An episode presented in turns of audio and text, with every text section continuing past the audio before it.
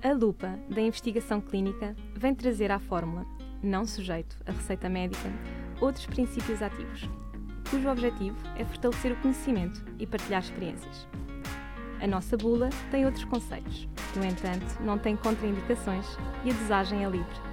Ou seja, poderá ouvir-nos sempre que quiser e em qualquer lugar.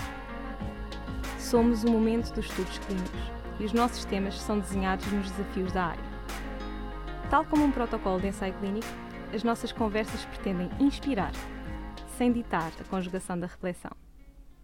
Olá, eu sou Carolina Rodrigues, aluna do segundo ano de mestrado em Investigação Clínica da FMUL e hoje vamos conversar com a Susana Silva, Monitoring League da CETRA, sobre a vida de uma monitora e os desafios da carreira de monitorização. Olá, Susana, bem-vinda ao nosso podcast sob a lupa da investigação clínica. O nosso episódio de hoje é dedicado à Life Journey, ao percurso de uma carreira profissional, às inspirações e obstáculos e o dia a dia de uma atividade de monitorização. Um, posto isto, pergunto o que é que ele levou a escolher esta profissão e como é que foi o seu caminho até se cruzar com a monitorização clínica em ambiente de CRO académica. Um, antes de mais, gostaria de agradecer o convite que me foi feito. Um, para estar aqui presente para, para, para, dar a minha experiência como monitora uh, em contexto académico. Um, eu sou formada em Engenharia Biomédica um, e, e, e, quando terminei o meu curso um, encontrei uma vaga para coordenação de estudos. Obviamente que fiquei um, bocadinho assustada porque candidatei-me, mas não sabia ao certo uh, qual a função de uma coordenadora, uh, nem mesmo o que eram boas práticas clínicas. Um, contudo, e uma vez que eu gosto de desafios, um, abracei esse mesmo desafio e em 2016 comecei a desempenhar funções como coordenadora de estudos. Um, desempenhei essa função um, durante seis anos. Uh, e apesar de achar que foi uh, muito enriquecedor uh, estes seis anos, quer com o contacto com os participantes e com os investigadores, achei que estava na altura de abraçar um novo desafio e, e, e envergar então para a área da motorização. Confesso que um, fiquei um bocadinho reticente e houve muitos, muitos senãos, uh, porque, uma, porque tendo contacto com várias monitoras, não é? Um, fiquei sempre na dúvida se uh, iria ser uma boa monitora, não é? Eu acho que isso é normal e acontece sempre que vamos iniciar um, um novo percurso. Um, claro que correu tudo muito bem e, e, e, neste momento estou a desempenhar as funções, além de, de monitora de estudos, uh, também monitoring lead, ou seja, coordeno uh, uma equipa de, de monitorização. Um, então, não sei se me consegue explicar melhor o que, é que uma monitora faz no seu dia a dia. Portanto, tu vieste da coordenação, passaste para a monitorização, são atividades muito diferentes. Uh, e, portanto, explica-nos um bocadinho o que é que é ser monitora. Ou seja, são atividades muito diferentes, é certo, mas acabam por se complementar um pouco, não é? Porque nós deixamos de ter a perspectiva uh, das equipas e, pass e, passamos a ter a perspectiva do promotor. Um, ou seja, maioritariamente a monitora uh, o que faz é o ponto de contacto com os centros, uh, centros e promotor, obviamente. Um, claro que, e tal como referido anteriormente, em contexto académico, eu acabo por desempenhar outras funções além da motorização. E isso para mim é, é algo muito benéfico. Uh, portanto, também faço submissões regulamentares, sei com a Infarmed, às comissões de ética local, contratos financeiros e, por vezes, algumas tarefas que estão realizadas uh, com o pós e o pré um, visitas de motorização, ou seja, mas por decisão minha, obviamente, uh, que, que assim os faço. Um, então tens essa flexibilidade no trabalho, ou seja, se quiseres trabalhar remotamente, se quiseres trabalhar no escritório, se precisares desse tempo estar não, sozinha consegues... Exatamente, sim, sim. Nós temos sempre, ou seja, ali uh, na, na CETRA, um, maioritariamente o nosso trabalho é feito uh, no escritório. Claro que há sempre uma flexibilidade de poder ficar remotamente, não é? Um, isto e acontece muitas das vezes quando vimos visitas de motorização e que precisamos de, de, de, algum tipo de organização ou de consolidar algumas ideias, nós temos esse tipo de flexibilidade de poder uh, conciliar o trabalho remoto com, com no escritório. Portanto, é algo e só para termos ideia, mais ou menos, quantas visitas é que fazes, fazes por mês? É assim, por mês um, faço duas visitas de motorização, mas isso também depende sempre do tipo de estudo, não é? Uh, e em que fase é que, que esse estudo um, se encontra. Um, são só visitas em Lisboa? Fazes desde o norte a sul não, do país? Não, faço do norte a sul do país, ou seja, não é um ponto específico. Uh, claro que, por exemplo, nós neste momento temos, estamos a iniciar uh, um, um, estudo e esse estudo tem oito centros, portanto uh, vai implicar que eu num mês e meio tenha que me deslocar essas oito vezes, mas nem sempre acontece e, e tal como referido, depende sempre da fase em que o estudo se encontra. Então, e quais é que para ti são os principais desafios e obstáculos da tua atividade? Para mim, como monitora, os maiores desafios é efetivamente quando não temos um centro que tenha uma boa comunicação. Ou seja, quando digo isso é quando uh, tentamos contactar o centro e não obtemos qualquer resposta por parte dele, não é? Eu acho que um, um centro que comunique um, e que dê feedback e que esteja motivado, não é? Por, ser, por, por, por assim dizer, um, é sempre muito melhor e facilita sempre o nosso trabalho, não é? Uh, para mim, então, resumindo, para mim a maior dificuldade é, é, a comunicação, a falta de comunicação que os centros muitas das vezes têm connosco. Mas tu tendo sido coordenadora, consegues ter um bocadinho essa perspectiva, portanto, também da parte do, do centro, ou seja, sim. daquilo que tu precisas, mas da maneira que eles conseguem ou não fazer. Não, não, sim. Ou seja, eh, eu consigo sempre perceber a perspectiva do centro e das equipas.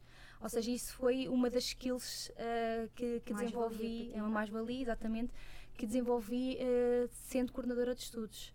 Um, isto porque, mesmo quando eles nos apresentam alguma dificuldade, eu tento sempre dar-lhes a solução.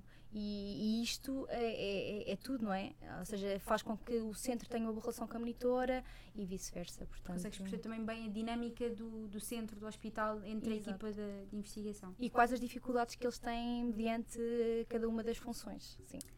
Então, e como é que tu encontras o equilíbrio entre a vida pessoal, familiar e, e profissional? Eu adoro o que faço. Uh, portanto, muitas das vezes tenho muita dificuldade em desligar-me uh, e ir para casa e só pensar que neste momento não posso pensar. Claro que este trabalho nem sempre podemos nos desligar 100%. E isso vai depender também do tipo de estudo. Uh, estudos em contextos de urgência, nós podemos ser contactados por uma equipa a qualquer momento. Um, claro que tento sempre gerir isto da melhor maneira para também ter um, bem-estar bem físico. Casa, exatamente. exatamente. sim. Uh, mas é difícil e eu tenho essa dificuldade. Claro que tenho vindo a melhorar, um, até porque exige bastante. Este, este, trabalho em si existe bastante de nós, não é? Nós trabalhamos com as mais diversas áreas terapêuticas, uh, com equipas muito, muito distintas, portanto. Estamos sempre em constante aprendizagem e, e ir para casa e desligar-me também de um pouco disso, para mim, é, é, é difícil, sim. Então, e o que é que gostas mais de fazer, tanto dentro de, daquilo que é a motorização, uh, o que é que gostas mais de fazer e se sentes que profissionalmente és reconhecida? Então, o que eu mais gosto de fazer, efetivamente, é o contacto com, com, com as equipas, não é? Ou seja, com, com os centros em si. Um, que isso é maioritariamente o trabalho do, de uma monitora.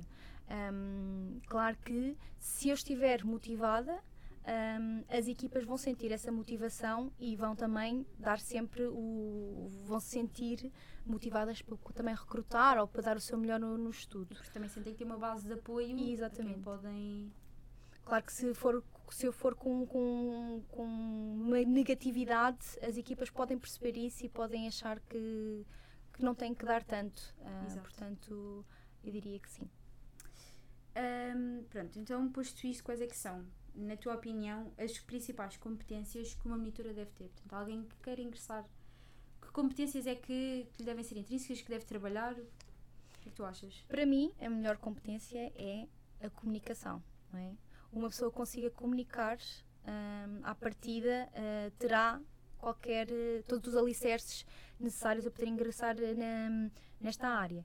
Uh, mas também posso dizer empatia, um, organização, a proatividade, que é muito importante, um, a pragmática, ou seja, tentar sempre arranjar soluções sempre que um problema surge, porque isso acontece uh, muitas das vezes uh, na área da motorização.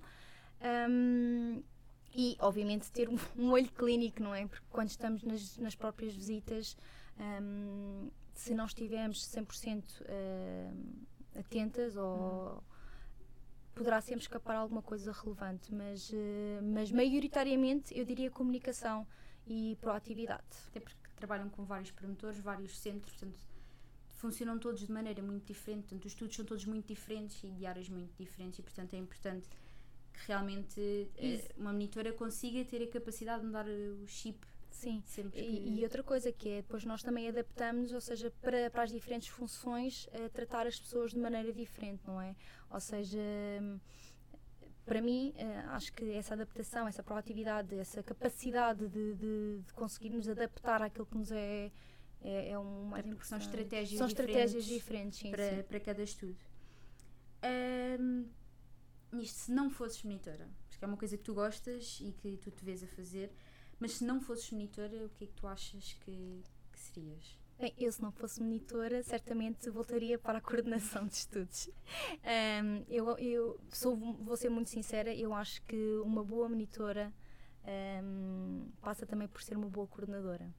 Uh, isto porque, tendo a perspectiva do centro, uh, ou seja, das equipas, uh, faz com que tu também consigas arranjar estratégias para motivar, para incentivar. Ou seja, eu diria que uma boa monitora terá sempre que ser uma boa coordenadora. Claro que há exceções, obviamente, uh, mas ter essa a oportunidade de ter essa perspectiva, para mim, é, é essencial. E até porque na coordenação, portanto, não tens este contacto tão direto com o promotor, uh, mas tens contacto com participantes. Isso, isso é uma coisa que tu gostas? Eu, eu adoro o contacto com o participante. Okay. Ou seja, foi das coisas que, que mais me custou deixar de, de ter. Uh, e, obviamente que na motorização tenho contacto com as equipas, não é? E as equipas acabam por também partilhar connosco algumas estratégias que eles têm com, com os participantes. Também é, a perspectiva também é muito boa e para mim também é motivante. Um, mas quando deixei a coordenação, isso foi claramente aquilo que, que, que me deixou. Te custou mais? Que me custou mais, sim. Pronto, e por fim, que conselhos é que gostarias de dar a uma, alguém que queira ingressar nesta área da, da motorização? Ok, assim, hoje em dia já há bastantes cursos, não é? Uh, bastantes, alguns cursos um, disponíveis. Eu diria que, para se ter uma noção de boas práticas clínicas, e hoje em dia já existem muitos cursos uh, online gratuitos em que, que, podem ter pelo menos as noções básicas. E depois, obviamente, um, o mestrado em investigação clínica, eu acho que está muito bem construído. Um, os alunos têm, têm, têm, ficam com noções muito muito importantes e muito enriquecedoras na cabeça. Uh, tem também a oportunidade de, de, de ter um, componente prática, não é? E eu, eu, diria que o mestrado em investigação clínica é, é, é, essencial. E outra coisa é uma boa monitora, que tal como referi, um, será sempre melhor se for passar por coordenação. Portanto, eu, eu diria que iniciar a coordenação seria uma boa estratégia para se poder começar a ingressar um, Mas ou desempenhar funções de monitora. Mas em termos de formação, sentes que cada vez existe mais formação nesta área? Portanto, estão a aparecer mestrados, esta é a segunda edição, é a segunda edição deste, deste mestrado, mas de facto é uma coisa em que cada vez está a apostar mais portanto, na formação um, específica desta área. Não, sim, cada vez mais um, temos cursos relacionados com isso e eu acho importante, né, porque o número de ensaios em Portugal também tem vindo a aumentar. Um, portanto, se queremos ter efetivamente pessoas especializadas e, e com experiência, também temos que, que, que lhes dar essa oportunidade de, de, ter formação para isso, não é? Um, portanto, sim, e, há, é, e, é, uma das coisas positivas que, que temos tido uh, ultimamente é então esta, este aumento de formação na área da investigação clínica. Pronto, Sonália, muito obrigada por ter estado aqui connosco. Uh, foi um prazer estar aqui a falar contigo. Uh, e pronto, o nosso podcast acaba aqui. Não sei se queres dizer alguma Muito coisa. obrigada, eu é que agradeço o convite e espero ter transparecido um, aquilo que é uma, uma monitora em contexto académico um, totalmente diferente de um, de um contexto da indústria. Um, mas pronto, é a minha perspectiva e espero que, que seja enriquecedora para todos. Obrigada por este tempo, obrigada pelas tuas palavras neste nosso momento sob a lupa da investigação clínica, num podcast, etc. Até à próxima.